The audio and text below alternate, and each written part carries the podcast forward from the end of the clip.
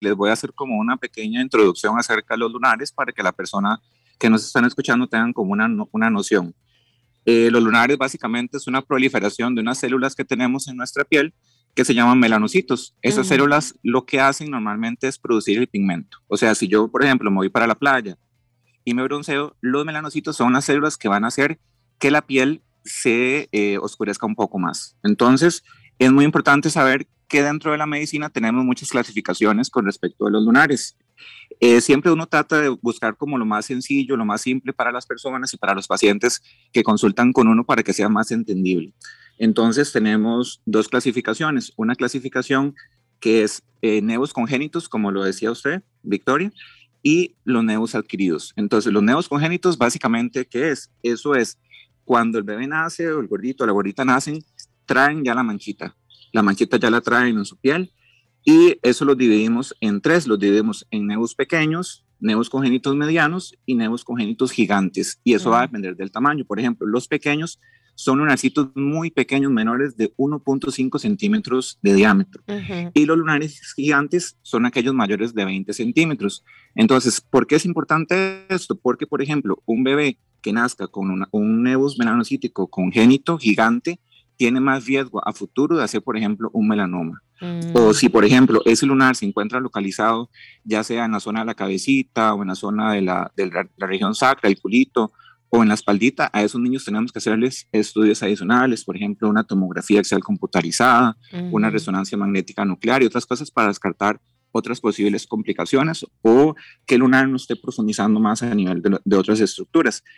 Y el, otro que mencionaba eh, Douglas son los neos adquiridos, que son los lunares que uno los va adquiriendo conforme va creciendo. Entonces, uno a veces se pregunta, ¿por qué, digamos, yo tengo, no sé, 20 lunares y por qué mi papá tiene cero lunares o por qué mi hermana tiene 100 lunares o por qué mi primo no tiene ningún lunar. Entonces, eso va a depender mucho del factor genético. O sea, uno ya trae como un chip y cuando uno nace de producir lunares. Entonces, eso es una, parte muy importante. La otra parte súper importante y que hay que crear conciencia en este momento es que la exposición solar en etapas tempranas, o sea, en etapas de los niños, de los bebés, puede producir un aumento de lunares en el momento de la persona cuando sea adulta. Me explico. Si, por ejemplo, tenemos un bebé que lo hemos expuesto muchísimo al sol o que se ha pegado quemadas muy feas en la playa o en la piscina, cuando ese niño sea adulto, tenga unos 20, 25, 30 años, tiene mayor posibilidad de presentar lunares. Por ejemplo, yo lo veo mucho en la consulta. Eh, ahorita, gracias a Dios, a los niños los, cuidamos muchísimo, les ponemos gorrita, les ponemos sombrero, les ponemos manguita larga, pero en el tiempo de nosotros eso no existía. de hecho, ni no, yo me acuerdo que yo me iba para la playa y yo llegaba todo, todo quemado, incluso una vez se llegué con ampollas. Entonces, esas quemaduras son las quemaduras que más nos van a predisponer a un futuro a presentar lesiones de nevus o lesiones de cáncer o lesiones de fotodaño a nivel de nuestra piel. Bésame en la mañana. Seguimos conversando con el dermatólogo Roberto Gamboa y hablamos acerca de los lunares. Sí, y mucha atención porque hoy arrancamos con esta primera parte. No se preocupen si hoy no cubrimos todas sus dudas. La próxima semana vamos a tener segunda parte en vista de que nos damos cuenta que es un tema que ha impactado. Son muchas las consultas que han ingresado. Así que para nosotros es un gusto tener a un profesional como el doctor Roberto Gamboa, que es dermatólogo. Y justamente em, nos va a contar cómo podemos alertarnos o cómo ¿cómo podemos saber si un lunar está en perfecto estado o más bien si podría ser un lunar peligroso? Ok, perfecto. Eh, es muy importante cuando el paciente llega a la consulta, eh, bueno, uno en medicina siempre tiene que hacer una buena historia clínica. Eso va a ir enfocado en cuál es el padecimiento que tiene esa persona. Por ejemplo, enfocado en lunares, siempre es muy importante identificar aquellas personas que tienen alto riesgo. Por ejemplo, personas con fototipos claros. El fototipo es em, el color que tenga la persona. Por ejemplo, fototipos bajos, el 1 y el 2 son personas muy, muy blancas y fototipos 5 son personas de piel negra. Entonces, entre más claro o entre más bajo sea el fototipo, más riesgo va a tener la persona, por ejemplo, de tener algún, lugar, algún lunar maligno. Eh, si la persona tiene, por ejemplo, ojos azules o tiene ojos claros, ojos verdes, también tiene un poco más de riesgo.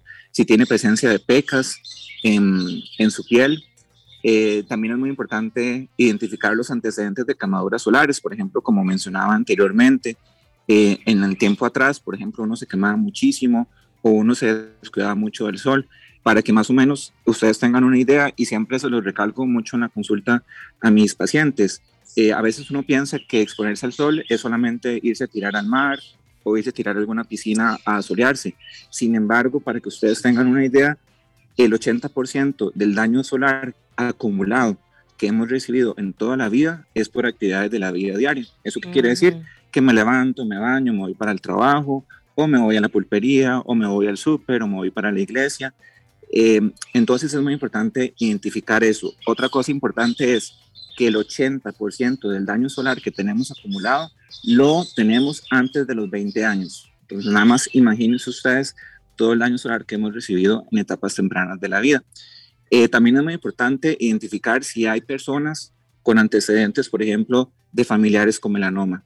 El melanoma es un tumor pues muy maligno, es el tumor en realidad más malo a nivel de lo que es la piel y la particularidad que tiene el melanoma es que produce metástasis. Las metástasis son pequeñas siembras de tumor en algunas partes de nuestro cuerpo. Por ejemplo, se puede ir a ganglios linfáticos, puede afectarnos el hígado, el cerebro, los huesos los pulmones. Entonces, si tenemos un antecedente familiar, por ejemplo, si mi papá tuvo melanoma o si mi mamá tuvo melanoma o si tengo un tío, un abuelito, un hermano con melanoma, yo tengo un riesgo mayor de presentar una lesión maligna o un lunar que se pueda malignizar.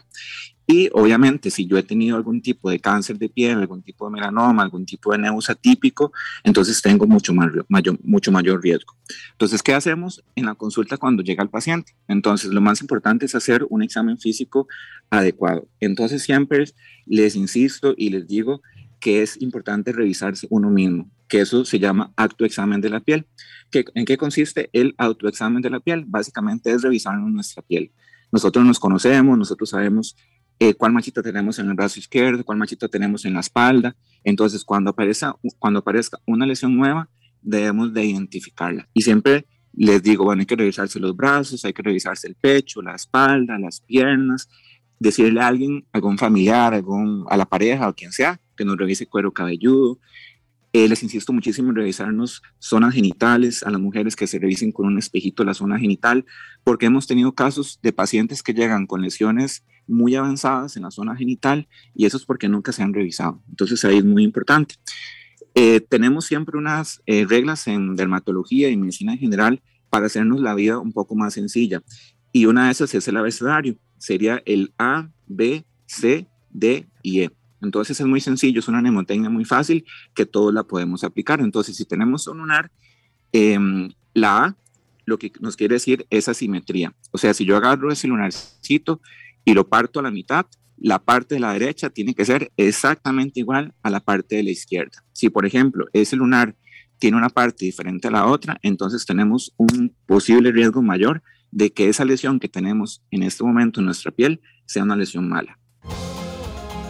Solo si te permitís el lujo de soñar, algún día tus sueños se harán realidad. Bésame en la mañana. Ahora seguimos con la B. La B eh, lo que quiere decir es de bordes irregulares. O sea, el lunarcito tiene que tener los bordes completamente regulares. Yo para explicarles siempre les digo que es como cuando uno hace un huevo frito en la sartén. Usted echa el huevito, el huevito no le va a quedar regular, siempre le quedan como bordes geográficos, como saliditas. Entonces, si tenemos un lunarcito que es irregular, como en forma de mapa o en forma de huevito frito, tenemos que revisarlo. ¿okay? La C es de color, entonces, entre más colores tenga un lunar, eso nos da una posibilidad de que pueda ser un lunar maligno. Por ejemplo, usualmente los lunares son de uno o de dos colores, color clarito, café o color oscuro, pero si ya tenemos, por ejemplo, color azul, color negro, podemos tener color rojo, color eh, blanco, ya tenemos un poco más de riesgo. ¿Verde, doctor? Eh, verdes, no tanto, pero sí podría ser. Porque, porque ahí hay un oyente que, aprovechando este tema de los colores de los lunares, hay un oyente que dice que tiene un lunar en, en, la, en, el, en el cachete, el pómulo. Sí. Eh, lo tiene desde pequeña, dice, pero es de color verde.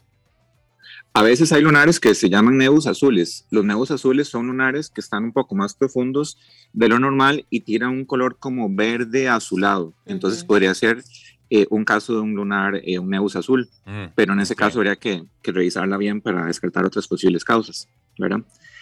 Eh, la D es de diámetro, el diámetro es el tamaño que tenga el lunarcito, por ejemplo, lunares mayores de 0.6 centímetros tienen un poco más de riesgo. ¿Cuántos 0.6 centímetros? Para todos tener una noción más sencilla, es el tamaño del borrador de un lápiz mongol. En el tiempo nosotros usamos lápiz mongol, ahora los chicos ya no usan lápiz mongol. No, sí usan. Pero más o menos para... Sí usan bueno, Yo le compré a Para que más o menos tengan... Parecido. Ah, sí existen, doctor. Pues existen, perfecto. Sí, sí, sí. Entonces, el, el, tamaño de un borrador de un lápiz mongol, mayor a eso, ya tenemos un poquitito más de riesgo. Como el, el, tamaño de la circunferencia. Ajá, Exacto, el tamaño total, digamos.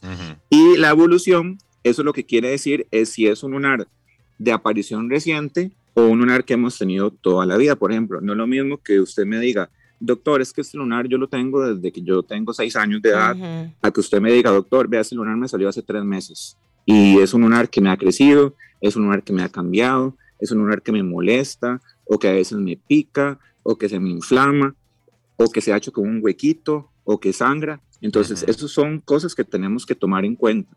Cualquier lesión en nuestra piel que pique, que moleste, que sangre, que duela, que se ulcere, que se profundice. Eh, no quiere decir que por tener esas características va a ser una lesión mala, pero sí tenemos que tomar en cuenta y se nos tiene que prender como ese bombillito, esa luz que nos tiene que decir tenemos que ir a consultar donde el dermatólogo. Y sí es muy importante eh, lo que les voy a decir. Em, cuando son lunares, cuando son lesiones así, es bueno que nos que lo valore un especialista, un dermatólogo, que es la persona que está pues entrenada en revisar esas lesiones. Si yo les contara cuántas personas hemos visto con, con quemaduras de lunares o cosas que les han quemado años atrás y luego vienen con lesiones de cáncer o con lesiones de metástasis, entonces lo que, lo que me gustaría que les quedara esta pequeña, este, de esta pequeña este, charla que estamos dando es que cualquier lesión que tengamos, tenemos que revisarla, que tenemos que buscar al especialista adecuado para que em, sea lo, más, lo mejor para cada uno. Muy bien, muy bien. Sí, yo tenía unos en la cara y casi que me los he quitado todos porque ya parecía, oh, no eran malignos, pero es que van creciendo y me sentía como Nanny McPhee. Entonces dije, así como Nanny McPhee, vean, de verdad, véanla. Así ya yo me sentía. Entonces yo digo, ah, no, ya hay que quitarlos, ¿verdad? Normal. Normalmente los, lunares comienzan como una manchita, ¿verdad? Cuando los chiquitos están pequeños, 5, 6, 7 años, son una manchita. Conforme van aumentando en edad, el lunarcito se va metiendo como dentro de la piel y eso va haciendo que se vea como una pelotita. Entonces yo siempre les digo que cuando ya tengamos, no sé, 70, 60 años, ya vamos a tener el típico lunar de la brujilla de, de, de ¿verdad? Exactamente. Entonces, esos son lunarcillos que usualmente a la gente no le gusta o no le gusta cómo se ve estéticamente. ¿Sos de los que querés ver resultados hoy mismo? Error. Lo que realmente vale la pena en la vida toma tiempo. Bésame en la mañana. 8 de la mañana, 55 minutos, casi que se nos va el tiempo. ¿En qué momento, doctor, se nos fue? sí. Ok, rápido, rapidísimo. Por eso necesitamos segunda parte para poder abarcar. Es importante esta información previa y la próxima semana todas sus consultas y, e igualmente si quieren hablar con el doctor, doctor, ¿dónde atiende usted que, eh, la consulta? Alguien que desee chequearse los, los lunares. Y yo creo que esto es importante, así como uno se hace exámenes de sangre, se hace cierto tipo de chequeos, ¿por qué no? ¿Qué sería lo, lo adecuado, doctor? ¿Ir una vez al año al dermatólogo o cuál, cuál sería la, la, frecuencia? la, recomendación es que si la persona tiene lunares, eh, que consulten la primera vez y de acuerdo a eso, de acuerdo al riesgo, de acuerdo a las lesiones que tenga, pues uno va evolucionando la persona. Usualmente cada seis meses, un año es un tiempo prudencial y adecuado para cada persona. Perfecto, perfecto. ¿Dónde atiende usted, doctor? Eh, yo atiendo en Alajuela Centro, se llama Centro Médico del Parque. El número es 2441 4555. Ahí se ponen de acuerdo con las chicas y ellas, ahí pueden agendar la cita. Ajá, ¿me regala su número otra vez? 2441 Ajá. 45 55. Ok, 45 55. Bueno, si alguien desea el número del doctor Roberto Gamboa, él es de Alajuela, así que la gente que, que viva por allá o que desee la consulta de forma directa con él, dermatólogo, excelente profesional, 24 41 45 55. La próxima semana vamos a abarcar las dudas, doctor, porque hay muchísimas. sí, muchas gracias, muchas gracias. Ojalá que hayan bastantes para que la gente esté más contenta. Definitivamente sí. Eh, doctor, por ejemplo, un lunar que, que se quema y vuelve a salir, ¿eso es bueno o es malo? Mira, eso va a depender de la forma en que, la, en que se, se realizó. Por ejemplo, muchas veces se quema con frío, se quema con calor. Cuando uno quema un lunar, lo que está quemando únicamente es la parte superficial, como la montañita, pero la raíz del lunar queda ahí. Entonces puede ser que más adelante vuelva a aparecer. Pero por eso les insisto que si se van a quemar algún lunar o si se van a hacer algún procedimiento, que sea con un especialista adecuado para no cometer errores. Eso es importante porque ahí lo estaban preguntando que eh, a, la hija de la persona que está preguntando le quemaron un lunar y le volvió a salir. Los lunares. La próxima semana. Los lunares en los pies, doctor. ¿Qué tanto cuidado? Sí, los lunares en los pies hay que tener cuidado. Usualmente hay muchas posiciones eh, diferentes con respecto a esto. Em, usualmente lo que uno hace es valorar lunar con dermatoscopía. La dermatoscopía es como una lupa gigante que utilizamos para valorar ese tipo de lesiones. Si por ejemplo uno ve algún hallazgo como que puede ser alterado, que puede ser característica de malignidad, uno debe retirarlo pero en realidad a nivel de palmas y plantas uno recomienda siempre retirarlos, básicamente por el riesgo, por el trauma que normalmente ocurre todos los días, el lunar puede en algunas ocasiones malignizarse. Sin embargo, eso tiene muchas posturas diferentes. No, nos faltó también por ahí, bueno, pero la próxima semana también lo vamos a ver, eh, cómo diferenciar entre un lunar y una mancha, porque normalmente vemos los, lunares que sobresalen de la piel, ¿verdad? Eh, pero tal vez puede, podemos ver un lunar ¿verdad? Que no tiene, eh, no sobresale, que está completamente liso en la piel y podríamos pensar que es una mancha o un lunar. No sabemos cuál, cuál es la, la, diferencia. Sí, usualmente, como les dije anteriormente, cuando somos niños o adolescentes, los lunares casi siempre son manchitas. Entonces son una manchita oscura que muchas veces se puede diferenciar de lo típico que llamamos pecas, ¿verdad? Que en dermatología la llamamos efélides conforme la persona va aumentando en edad, el lunarcito se va como metiendo más a nivel de la piel, entonces se va como saliendo. Es un poco extraño, eh, pero se va haciendo como una pelotita. Cuando son pelotitas, casi siempre son lunares. Usualmente las manchas o las pecas siempre van a ser planas. Doctor, ¿y por qué? Porque salen las cabezas de vena. Qué insoportables son. ¿ah? Sí, las cabecitas de vena, lo que, llama, lo que se llaman son acrocordomas. Esos son proliferaciones de nuestra piel usualmente son de carácter hereditario, o sea, si mi papá o mi mamá tienen, yo tengo un poco más de riesgo de tenerlo. También está relacionado con eh, posibilidades de sobrepeso, obesidad o predisposición a personas que tengan azúcar en la sangre. Usualmente aparecen a nivel de los pliegues, como el cuello, a nivel de las axilas, a nivel de los párpados, y la verdad es que sí molestan un montón. Estas son lesiones que perfectamente las podemos quitar en la consulta y la persona pues queda súper bien. Sí, se ven espantosas. Sí, qué pereza. Sí, son, son bien feas. son insoportables esas cabezas de vena. Doctor, un gusto conocerlo. No, mira, ok, perfecto. Y, Igualmente, y, que nos haya acompañado el, día de hoy. Así que si alguien desea más información, 24 41 45 55. Que tenga un lindo día y nos escuchamos. Igual, chicos, cuídense mucho. La próxima semana, si Dios lo permite, estamos hablando con. Si Dios lo permite, nos vemos. Chao. Bueno, 9 de la mañana en punto. Mañana a las 6 de la mañana, si Dios lo permite, estamos de vuelta. Mañana tocamos tema de infidelidad a partir de las 8 de la mañana con la doctora María Esther Flores, eh, con la psicóloga, así que no se lo pierdan, va a ser un tema muy interesante. Ya sabemos que el tema de infidelidad es infinito. Sí. Grandísimo. Es infinito. Eh. Sí, mañana vamos a hablar por qué se da la infidelidad. Casi siempre hablamos de la de la persona a la que le fueron infiel. Mañana vamos a hablar por qué alguien es infiel. De dónde nace esa necesidad, ¿verdad? Vamos a hablar de la persona que es infiel. Muy bien.